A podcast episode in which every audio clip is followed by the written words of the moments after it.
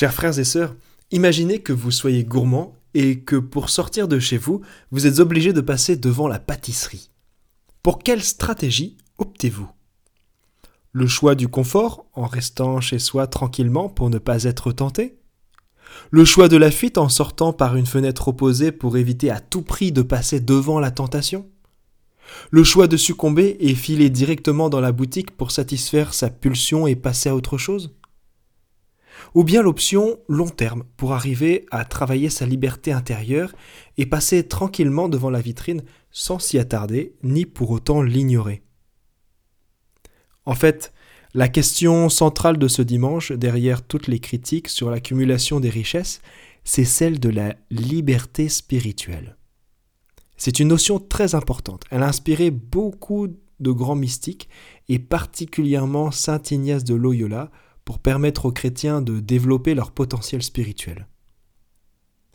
Quand on est libre spirituellement, on peut regarder les choses avec optimisme. On peut avoir confiance en Dieu. Et c'est aussi ce qui permet, comme le conseillait Jésus la semaine dernière, de se faire des amis avec l'argent malhonnête, sans se faire avoir. Je vous propose, à partir des lectures, trois pistes pour acquérir plus de liberté spirituelle, voire même une libération spirituelle. Premièrement, mesurer son confort. C'est le thème de la première lecture qui définit bien ce qu'est l'opulence et ses conséquences. L'opulence, c'est ce que vivent ceux qui sont vautrés dans leur divan et qui ne font plus d'efforts au point de boire le vin à même les amphores et de s'adonner à toute une série de déviances assez bien décrites. Il y a le confort matériel qui peut pousser à ça, mais aussi le confort intellectuel, le confort social, le confort spirituel, etc. On a tous ces petits conforts. On peut être vautré sur le divan de ses bons principes et de ses bonnes idées. Et la conséquence de cet état est mortifère. La bande des vautrés n'existera plus. C'est l'extinction des profiteurs, des bien-pensants, des égoïstes, au final de tous ceux qui fonctionnent en vase clos. Le travail de discernement consiste à placer le curseur sur à l'aise sans le pousser jusqu'au trop à l'aise. C'est une ligne de crête spirituelle sur laquelle on avance. Pour discerner, on peut se demander est-ce que ça me facilite vraiment la vie ou bien est-ce que ça me donne l'occasion de fuir un effort nécessaire et bénéfique? Cette question de l'effort marque souvent le début d'un combat spirituel pour sortir de sa zone de confort mesurer son confort. Deuxièmement, affronter le combat spirituel. C'est la suite logique du discernement, et c'est d'ailleurs un des bons conseils de Saint Paul à Timothée. Mène le bon combat, celui de la foi, empare-toi de la vie éternelle. Pour comprendre d'où vient le combat spirituel, je vous cite un article du catéchisme de l'Église catholique. Quoique propre à chacun, le péché originel n'a en aucun descendant d'Adam un caractère de faute personnelle. C'est la privation de la sainteté et de la justice originelle, mais la nature humaine n'est pas totalement corrompue.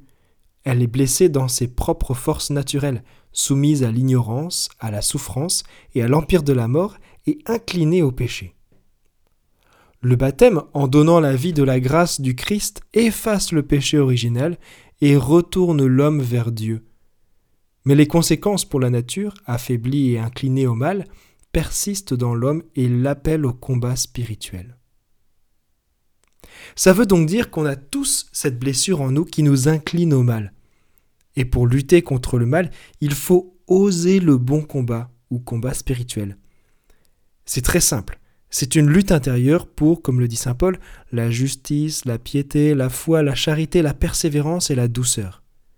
Mais ce n'est pas pour autant facile c'est le choix de sortir de son canapé, comme le disait le pape François au JMJ de Cracovie, ou de son divan, comme le dit le prophète Amos dans la première lecture. Mesurer son confort, affronter le combat spirituel, troisièmement, élever son regard.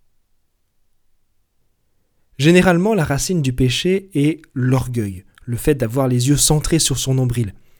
Le meilleur remède pour s'en sortir, c'est donc de regarder ailleurs, on se met tous des œillères sur ce qu'on n'a pas envie de voir. C'est normal. C'est la flemme. On veut rester dans ce qu'on connaît. on s'anesthésie la conscience pour petit à petit ne plus voir les difficultés de la réalité ou de ce qui peut porter atteinte à notre confort. C'est le problème du riche qui passe à côté de Lazare sans le voir. D'ailleurs, le riche, si vous avez bien remarqué, il n'a pas de nom. Est-ce pour qu'on puisse y mettre le nôtre? Ou bien pour montrer que cette attitude de renfermement sur son petit monde est déshumanisante?